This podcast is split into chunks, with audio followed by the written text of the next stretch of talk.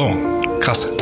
Oberbürgermeister. Genau. Also jetzt sitzt man da und ähm, das Türschild war schon dran. Dann sieht man ja, die meinen wirklich mich und das ist jetzt auch real. Ehrlicherweise habe ich dann auch gleich ein ganz anderes Thema gedacht. Ich hatte meinem Mann versprochen, egal wie die Wahl ausgeht, wir heiraten, also als eingetragene Lebenspartnerschaft in diesem Jahr. Dann haben wir auf jeden Fall irgendwie, selbst wenn die Wahl nicht gewonnen wird, einen versöhnlichen guten Abschluss. Mhm. Kann ich die Hochzeitsfeierlichkeiten gut vorbereiten und da muss ich ihm erstmal erklären, ich habe jetzt ganz andere Themen. In meiner Stadt Essen gibt es über 170 Kulturen, die hier friedlich zusammenleben. Wenn, wenn alle in Europa so friedlich und gut zusammenleben würden wie die Menschen in Essen, dann wären wir schon ein Stück weiter. Zu Hause in Essen. Ein Podcast der Sparkasse Essen. Mit Tobias Häusler. Ganz herzlich willkommen und ganz herzlichen Dank für Ihr Feedback zu Folge 1. So viele freundliche Worte, wir haben nicht damit gerechnet. Wir äh, sind fast ein bisschen rot geworden. Äh, das Frettchen an der Wade. Wir werden es wohl alle nicht mehr vergessen. Sollten Sie die Folge noch nicht gehört haben, beste Empfehlung, sie ist ja da. Sie ist ja online. Jeden Monat spreche ich hier über Ihr und unser Zuhause, über Essen. Und zwar nicht, wie schön hier alles mal war, sondern wie schön hier alles ist und wie schön es noch wird mit den Leuten, die das gestalten, die die neue Stadt Essen gestalten. Aus Politik, aus Wirtschaft, aus Wissenschaft, aus Gesellschaft, aus dem Ehrenamt und auch mit so manchem Überraschungsgast. Und nur wenn Sie uns jetzt abonnieren, verpassen Sie keine Folge mehr. Von Herzen vielen Dank. Wir freuen uns sehr. Schnell zu unserem zweiten Gast. Der Mann hat große Pläne. Sie haben es gehört, er will auf die A40 zwischen Holsterhausen und Frohnhausen einen Deckel legen lassen. Also dann wird die Autobahn zum Tunnel.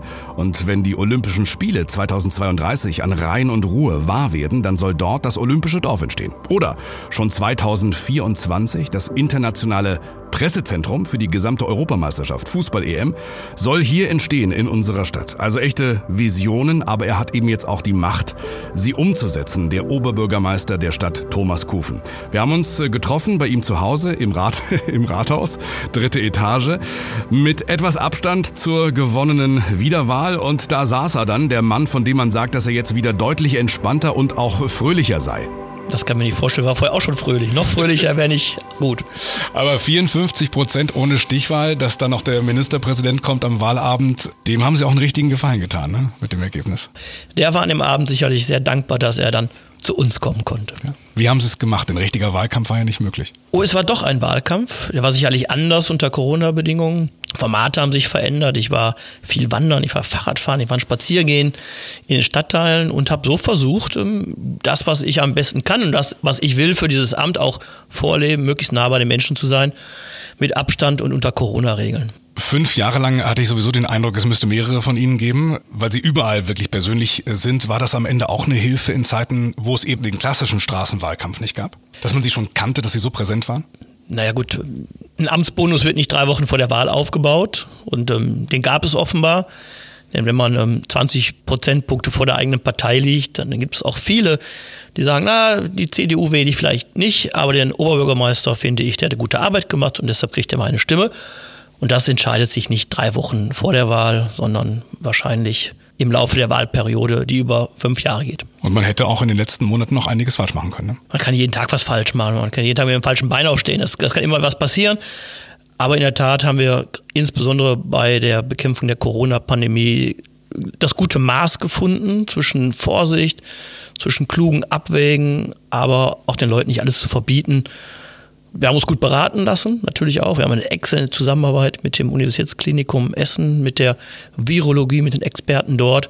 Am Ende geht es aber auch um politische Entscheidungen, um Abwägungsprozesse und die haben wir klug und besonnen ähm, getroffen und deshalb sind wir bisher besser durch die Krise gekommen als andere. Ich möchte hier für die Sparkasse über die großen Themen sprechen, abseits dessen, was uns jetzt vielleicht noch einige Monate begleitet. Gucken wir mal in die nächsten Jahre. Also ran an die großen Themen.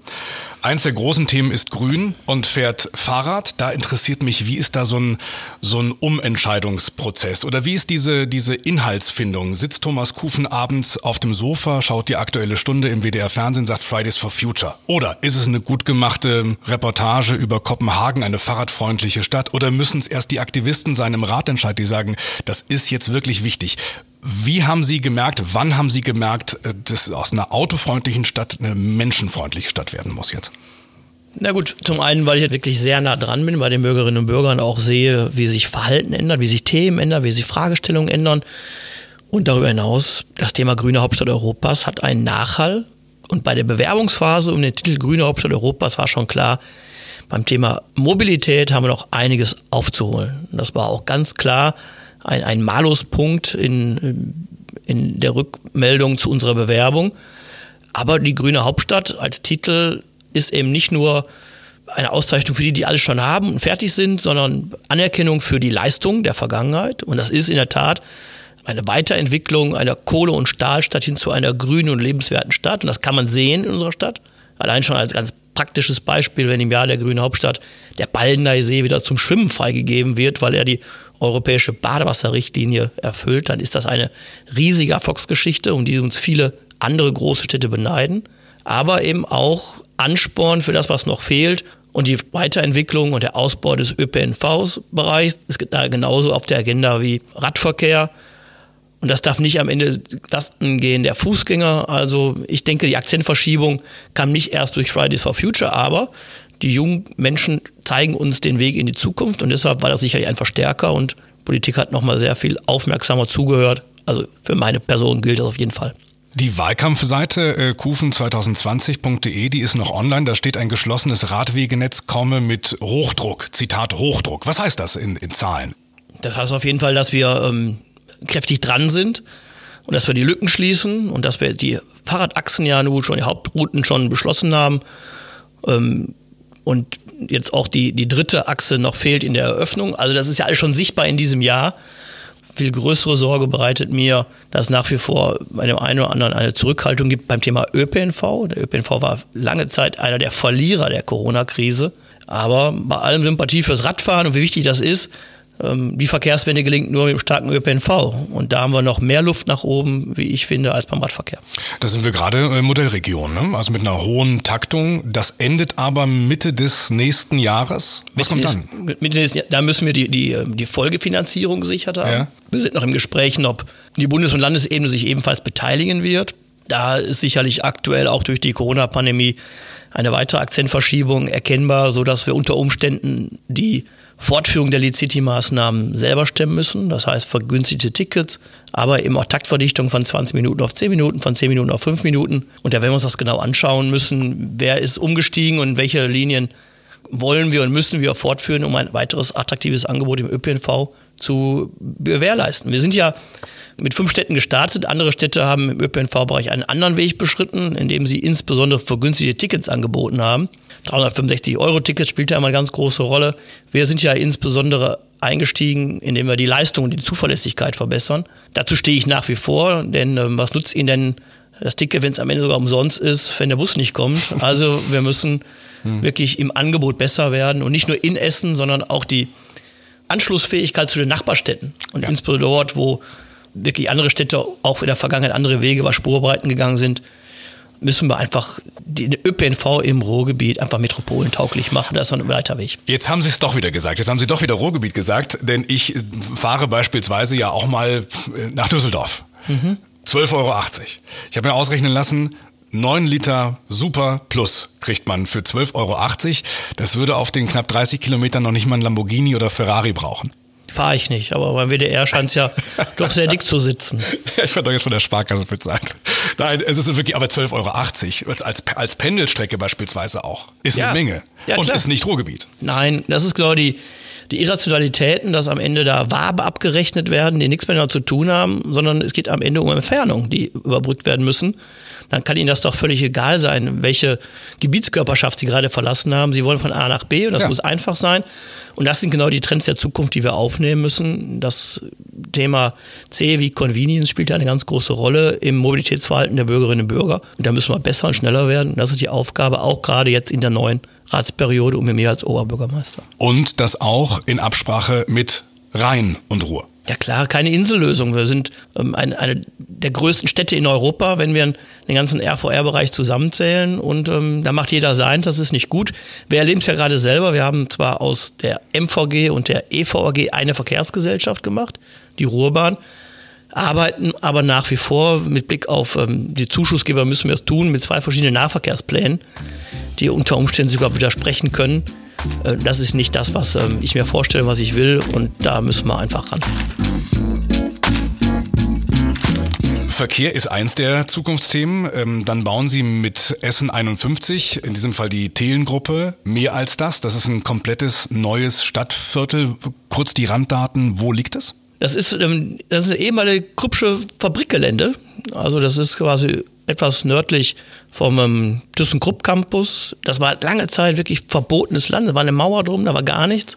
ThyssenKrupp hat eben keine Grundstücke veräußert, erst zum Schluss.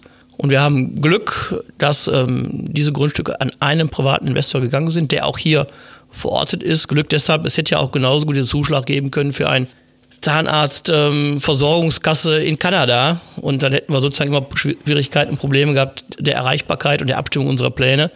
Insofern haben wir mit der Telengruppe einen lokalen Akteur, den kennen wir. Und ähm, mit dem entwickeln wir in der Tat einen, einen neuen Stadtteil. Das ist aber das Essen 51, denn wir haben jetzt 50 Stadtteile. Mhm. Es käme der 51. dazu. Denn äh, das ist ein Areal von über 50 Hektar. Das ist schon wirklich sehr groß. Und da steht das Thema Mobilität auch ganz oben. Denn die Telengruppe hat gesagt, sie möchte einen Stadtteil entwickeln unter den Maßstäben der Zukunft. Also nicht ähm, ein Stadtteil, wie wir ihn heute sehen, sondern der Zukunft. Das heißt eben auch, er soll smart entwickelt werden. Also am Anfang in den Filmen der Telengruppe gab es dann immer ähm, Drohnen und ähm, ich habe das gesehen, das ist ja Lufttaxen ja, und alle haben gesagt, oh oh, das ist ja Science Fiction. Ja. Wenn man ein bisschen googelt und aufmerksam ist, dann gibt es das auf der Welt schon. Ja. Und deshalb ist es gar nicht so weit weg, sondern wir wollen es gemeinsam hier entwickeln. Das ist sehr ambitioniert und auch was Thema äh, nicht nur Digitalisierung geht, angeht, sondern auch was das Thema Wärmeversorgung angeht, was das Thema ähm, auch ähm, die Bauqualität angeht. Also es ist ein spannendes Projekt und wir freuen uns drauf. Ich habe das gesehen, ja, dieser, dieser besondere Film Autonome Shuttle durch das Quartier, oberirdisch autofrei, die Taxidrohne. Äh, sprechen wir mal über die Erzählung Nord-Süd, ja, der arme oder sozial schwierigere Norden, der reiche Süden. Essen 51 wäre ja jetzt praktisch ein Edelquartier im Norden. Braucht es das? Könnten wir nicht Geld nehmen und größer und gröber im Norden verteilen? Ist es gut, dann so einen Leuchtturm zu bauen dort? Also ich habe alle Unterlagen zu Essen 51 sehr intensiv gelesen. Das Wort Edelquartier kam da nirgendwo vor. Es sah so edel aus. Also erstmal hochwertig aus, ist doch gut, ja. dass wir genau solche Investitionen auch gerade im Essener Norden tätigen. Aber es geht nicht um Verdrängung, es geht um Qualität. Und es geht auch um eine gute Durchmischung, auch gerade ein gutes Miteinander im Stadtteil. Und der erste Schritt der Entwicklung der ehemaligen Kruppschen Flächen war die Anlage eines Parks, mhm. der Krupppark. Mhm. Und jetzt geht es darum, auch Wohnen zu realisieren. Und ich glaube, dass das genau die richtige Antwort ist. Und wir planen dort auch Schulen und Kitas. Also ich denke, das ist genau ein Beitrag, unsere Stadt zusammenzuhalten und gegen alle Spaltungstendenzen oder alle Schwierigkeiten, die man natürlich sich beschauen kann in den ähm, nördlichen Stadtteilen, die viel erreicht haben, aber nach wie vor noch nicht da sind, wo wir gemeinsam zufrieden sein können, was die, die Bildungsteilhabe angeht, was ähm, der Aufstiegsgedanke angeht, was die Ausstattung von Kitas und Schulen angeht. Also gibt es noch viel zu tun, aber Städtebau ist ähm, ein Baustein, aber man muss sagen, ist ein sehr, sehr langer Hebel. Wir reden dort über einen Zeitraum von 10, 20 Jahren. Ich habe Sie noch in der Wahlnacht äh, gesehen, da haben Sie ja ganz ausdrücklich gesagt, arm, reich, Nord, Süd, Migranten, Queer Community. Sie haben gesagt, dass Sie für alles etwas erreicht haben und weiter erreichen wollen. Darüber habe ich ein bisschen nachgedacht. Das sagt ja noch nicht, dass Sie diese Gruppen miteinander verbinden äh, automatisch verbinden möchten. Und vielleicht haben Sie auch recht, muss ich als Oberbürgermeisterin, als Oberbürgermeister der Stadt Essen irgendwann erkennen, auch Beispiel libanesische Großfamilien, dass es nur Frieden in der Stadt gibt, wenn man auch ein paralleles Leben ermöglicht? Also mir geht es vor allem ums gute Miteinander. Und das war das Angebot, was ich gemacht habe in Essenerinnen und Essenern bei dieser Wahl. Und am Ende im ersten Wahlgang auch mit deutlich über 50 Prozent dafür einen Wählerauftrag bekommen habe. Und auf einen Umstand bin ich noch stolzer als auf die 54 Prozent. Nämlich, dass ich als Person, als Kandidat in allen Stadtteilen, im Norden, im Süden, im Osten wie im Westen, vorne gelegen habe und in allen Stadtteilen mehrheitlich gewählt wurde. Und das gab es so noch nie. Das war weder bei Wolfgang Reiniger so, das war weder bei Reinhard Pass so.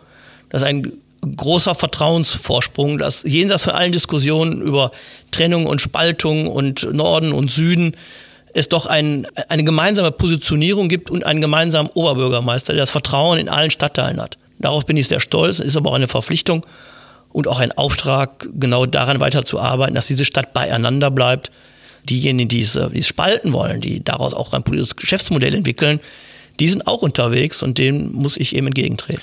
Mir geht es gar nicht um ein äh, Gegeneinander. Es geht mir eigentlich um die Frage der Parallele. Ob ich akzeptieren muss, äh, dass es Familien, Kulturen gibt, die hier ihr Leben parallel zum übrigen Leben gestalten möchten? Oder anders gefragt, äh, muss denn jeder mit allem integriert werden?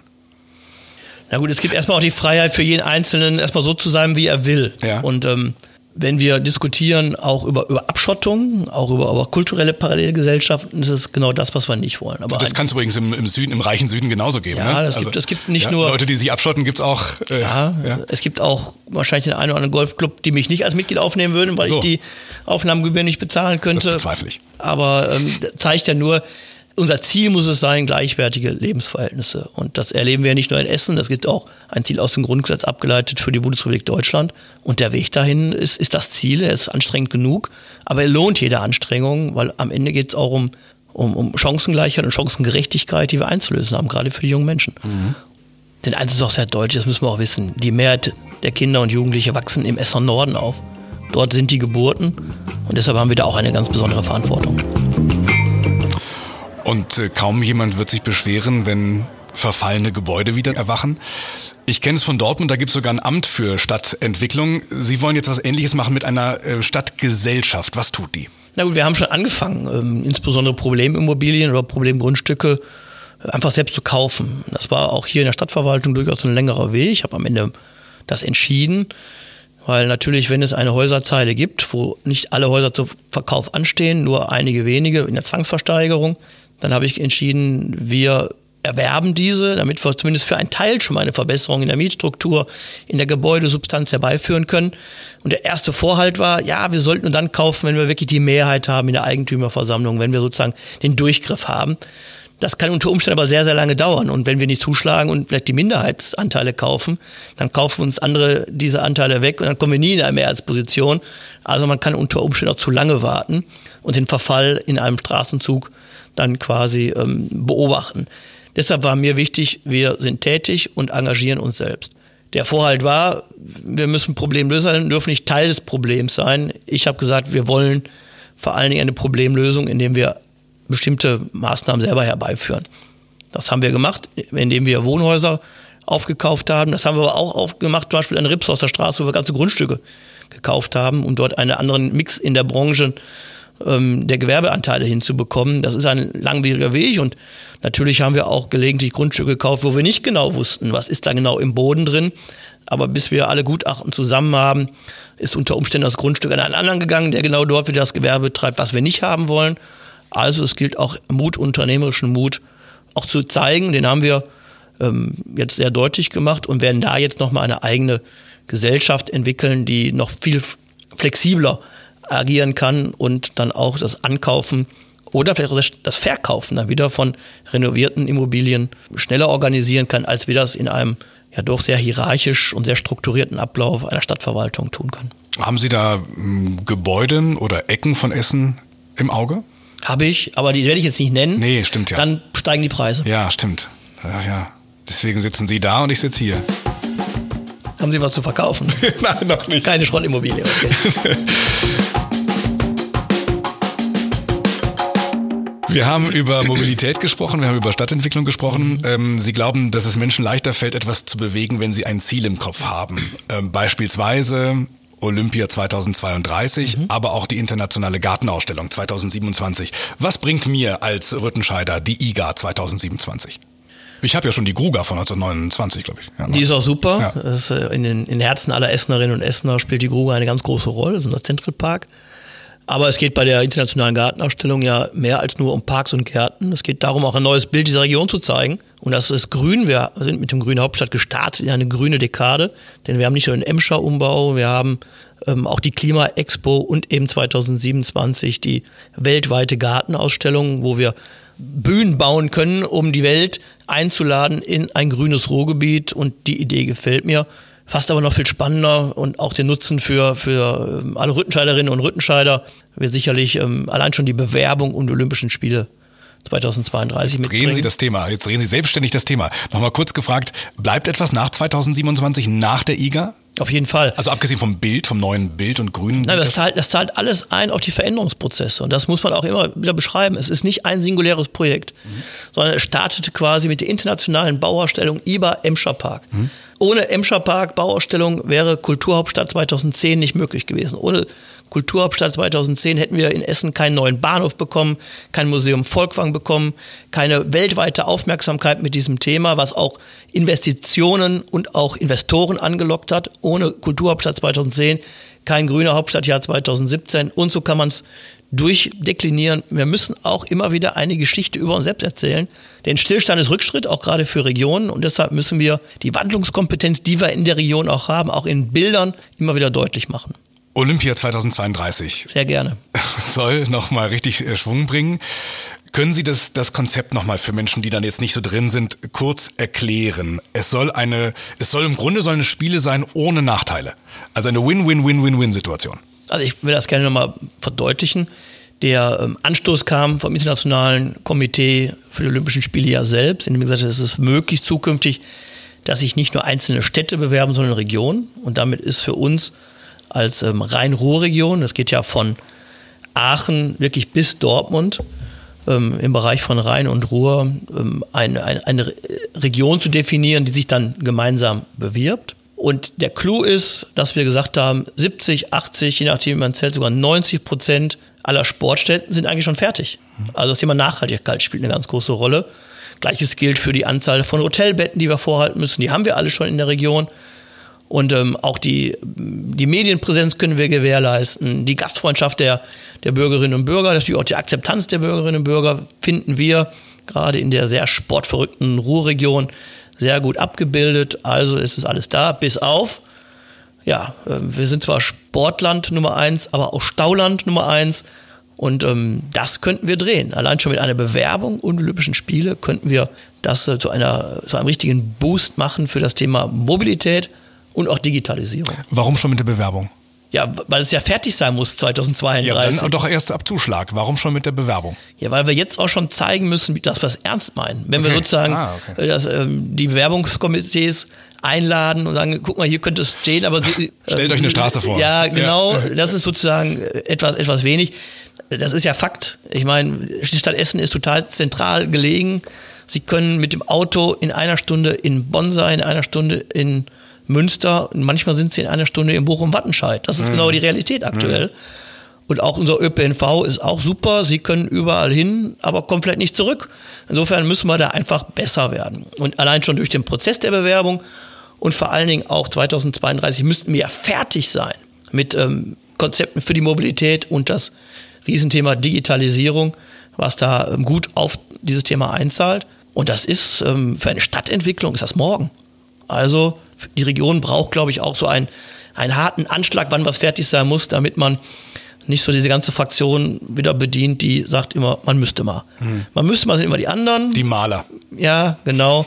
Und ähm, davon haben wir eigentlich zu viel Zeit vertrödelt, dass wir jetzt den Schwung von Olympia nutzen können. Denn wenn man sich die Olympischen Spiele in München anschaut, ohne Olympia gäbe es dort keine U-Bahn. Hm. Ich glaube, dass wir auch vieles mitbringen, was die Olympischen Spiele der, der Neuzeit gut gebrauchen können, nämlich ein Stück weit auch wieder ähm, rückzuführen, worum es eigentlich geht. Es ist ein, ein, ein Fest der Jugend der Welt, die friedlich zusammenleben. Auch das können wir zeigen, schon im Alltag hier bei uns. In meiner Stadt Essen gibt es über 170 Kulturen, die hier friedlich zusammenleben. Wenn, wenn alle in Europa so friedlich und gut zusammenleben würden wie die Menschen in Essen, dann wären wir schon ein Stück weiter. Und nach den ähm, Olympischen Spielen in Berlin unter dem Hakenkreuz, nach den Olympischen Spielen in München, die ja auch überschattet wurden mit den Attentaten auf die israelischen Olympioniken, haben wir auch eine Riesenchance nochmal zu zeigen, wie sich Deutschland heute präsentiert. Und ähm, die Rückmeldung, die wir bekommen haben aus Berlin, als ich da mit einem Tross von Oberbürgermeistern und der Oberbürgermeisterin aus Köln unterwegs war, sage, ja, äh, wahrscheinlich ist es genau die richtige Region für Olympischen Spiele und vielleicht sogar auch die letzte Chance überhaupt. Denn ähm, in München hat es nicht geklappt mit ähm, den Winterspielen. Hamburg wollte nicht. Hamburg haben die Bürgerinnen und Bürger einen Strich durchgemacht. Vielleicht sind das auch alles Regionen, wo schon alles fertig ist und alles schon parat ist, die Leute auch vielleicht zufrieden sind mit dem, wie der Zustand ist. Hier gibt es noch einen ein Hunger hm. nach Zukunft und deshalb ähm, ist das eine Riesenchance für Deutschland. und vielleicht auch für, für Olympia, denn sonst finden Olympische Spiele nur noch in autokratischen Systemen oder Diktaturen statt und das wäre nicht das Olympia der Neuzeit, für das wir eigentlich ähm, die Begeisterung haben. Glauben Sie denn, dass das klappt mit Olympia 2032 an Rhein und Ruhr? Also ich finde Think Big, okay. klein gehauen wird sowieso von irgendjemandem, der daherkommt. Insofern finde ich ja. Aber Hand aufs Herz und ganz ehrlich, der Zuschlag für die Olympischen Spiele hängt ja von ganz vielen anderen Kriterien Manchmal ab. kennt man die auch alle gar nicht, ne? Nein, manchmal möchte man die auch gar nicht ja. kennenlernen in der Vergangenheit. Ähm, aber es hängt ja insgesamt vom Bewerberfeld ab. Wir wissen nicht, unter welchen Rahmenbedingungen im nächsten Jahr die Olympischen Spiele in Japan stattfinden. Mhm. Die sind ja dieses Jahr nur noch mal verschoben worden. Auch das ist sicherlich eine Entwicklung, die Olympia nachhaltig verändern wird, solche weltweiten Pandemien. Und ähm, wenn es keinen Impfstoff gibt und wenn es kein Medikament gibt, dann wird uns das Thema Corona noch weiter beschäftigen. Davon muss man ausgehen, denn bis auf die Pocken ähm, und jetzt aktuell Polio, die weitgehend ähm, ausgerottet sind, ist es bisher mit Viruserkrankungen nach dem Zweiten Weltkrieg nicht so erfolgreich gewesen, einen Impfstoff erfolgreich zu implementieren. Und alle Meldungen, die man aktuell hört aus Russland, aus, ähm, aus den USA, das ist alles wahrscheinlich auch richtig. Und trotzdem spreche ich sehr viele Experten, die sagen, hm, ich möchte aber nicht der Erste sein, der geimpft wird. Ja. Aber schön wäre es schon. Erstmal Olympische Spiele, Paralympische Spiele, Eröffnungsfeier auf Schalke, eine IOC-Präsidentin vielleicht, die dem Ministerpräsidenten Kufen dann vielleicht die Fackel übergibt. Jetzt wird es sehr fantastisch. Jetzt wird's, okay. Erstmal sind Sie hier, es gibt genug zu tun in, in diesem Büro. Ich bin ja ein bisschen enttäuscht. Ich dachte, das ist also, weiß ich auch nicht, 19., 20. Etage. Jetzt sitzt das hier relativ weit unten. Bescheiden. Ja, das ist in der Tat so. Viele Bürgerinnen und Bürger glauben, ich sitze da irgendwie so wie so ein Trump-Tower ganz ja. oben. Aber es war von Anfang an so, so konzipiert, 1979. Wir hatten letzten Jahr 40-jähriges Jubiläum unseres Rathauses gefeiert und die Essenerinnen und Essener fremdeln ja nach wie vor mit diesem Turm. Klotz. Mhm. Und haben immer noch so ein bisschen ähm, Sehnsucht und Heimweh nach dem alten Rathaus am Kennedyplatz, was abgerissen wurde. Das ist, glaube ich, auch sehr einmalig gewesen in der deutschen Geschichte dass eine Stadt ein Rathaus abreißt, ohne ein neues zu haben. Mhm. Und dann war irgendwie die rathauslose Zeit. Und in der Tat war es so, dass ähm, der ehemalige Oberbürgermeister, der es einweihte, hatte eine Tochter in Kanada und die war auch ganz enttäuscht, als sie dann hier war und sagte, wieso bist du nicht oben in der obersten Etage? Und dann hat er gesagt, nee, ich bin hier beim Ra Stadtrat. Und dann hat er nachträglich oben in der 22. Etage noch eine Veranstaltungsetage eingerichtet mit Zapfhahn und Theke und die gibt es bis heute. Also gefeiert wird oben. Wenn es was zu feiern gibt. Auf die Aufstiegsfeier von Rot-Weiß Essen warte ich noch. Erinnern Sie sich eigentlich noch 2015 an diesen Moment? Ähm, Stichwahl ist gewonnen, die letzten Interviews, dann ziehen Sie ins Büro. Erinnern Sie sich an den Moment, als die Tür zum ersten Mal zugegangen sind, Sie da jetzt saßen, sich im Büro umgeschaut haben und gemerkt haben, okay, jetzt bin ich's, jetzt verändert sich mein Leben, jetzt bin ich der Oberbürgermeister? Also zwischen ähm, Amtsantritt und Wahl lag keine Zeit. Ähm, und in der Tat da schoss mir an dem, an dem Wahlabend ganz viel durch den Kopf, sodass ähm, ein politischer Weggefährter und mittlerweile eben auch Freund Oliver Wittke zu mir sagte, Mensch, jetzt freu dich doch mal, weil ich offenbar ähm, von, von, der Gestik und Mimik überhaupt nicht irgendwie so auf Wahlsieger eingestellt war, weil in der Tat ab da ratterte es bei mir im Kopf, was muss du als erstes machen, was kommt auf dich zu. Denn es gibt ja kein, kein Handbuch Oberbürgermeister leicht gemacht, wo man dann reinguckt, Kapitel 1, sondern da gibt es einen Amtsvorgänger, da sagt man vielleicht, naja, vielleicht mache ich einfach mal das Gegenteil von dem. Mhm. Und dann hat man vielleicht auch schon ein paar Tipps, aber das hilft ja, ja vielleicht nur drei Wochen. Aber gerade wenn ich jetzt denke an diese stressige Wahlkampfphase, dann ist Stichwort ja nochmal noch mal speziell und, und anstrengend. Dieser Moment dann in diesem Büro allein zu sein. Vielleicht mhm. ist es ja auch nur meine Fantasie, dass das gar nichts Besonderes ist, sondern man irgendwann, man sitzt da, denkt nicht viel nach und da klingelt auch schon das Telefon. Aber gibt es nicht diesen Moment, wo man sich einmal in, in seinem neuen Büro, in seinem neuen Leben ja nahezu umschaut so.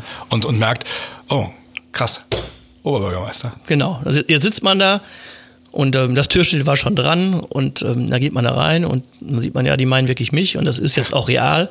Ehrlicherweise habe ich dann auch gleich ein ganz anderes Thema gedacht. Ich hatte meinem Mann versprochen, egal wie die Wahl ausgeht, wir heiraten, also das eingetragene Lebenspartnerschaft in diesem Jahr. Dann haben wir auf jeden Fall irgendwie, selbst wenn die Wahl nicht gewonnen wird, einen versöhnlichen guten Abschluss. Mhm. Und habe dann auch zu ihm gesagt, naja, dann habe ich vielleicht auch ganz viel Zeit. Wenn ich nicht Oberbürgermeister werde, kann ich die Hochzeitsfeierlichkeiten gut vorbereiten. Und da muss ich ihm erstmal erklären, ich habe jetzt ganz andere Themen. Und da müssen wir jetzt gucken, wie wir das trotzdem irgendwie hinkriegen. Und in der Tat haben wir dann auch am 5. Dezember geheiratet. Oder eingetragene Lebenspartnerschaft geheiratet haben wir noch ein bisschen später. Angenommen, Sie könnten jetzt zurückreisen. Sie sitzen praktisch wieder am ersten Tag mhm. Oberbürgermeister, sitzen Sie wieder an diesem Schreibtisch. Sie könnten jetzt einmal zu sich für eine Minute. Was hätten Sie dem Thomas Kufen von 2015 auf die Schnelle zu sagen? Dass es gut ist, wenn man sich berät vor Entscheidungen, dass man ähm, sich die Zeit nehmen muss, auch Entscheidungen vorzubereiten, aber am Ende entscheidet man selbst. Der Oberbürgermeister hat keinen Dienstvorgesetzten, keine, keine Aufsicht, sondern am Ende hängt es alles an einem selbst und ähm, das ist das, das Reizvolle auch in dieser Aufgabe, aber auch die, die große Verantwortung.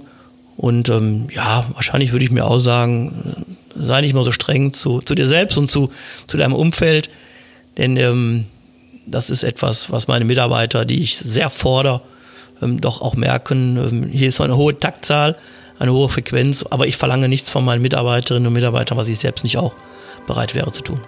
Thomas Kufen, Dankeschön für das ausführliche, für das ehrliche Gespräch über Ihr und unser Essen. Ich habe gesehen, kufen2020.de ist noch online. Kufen2025.de war noch frei, das habe ich mir gesichert.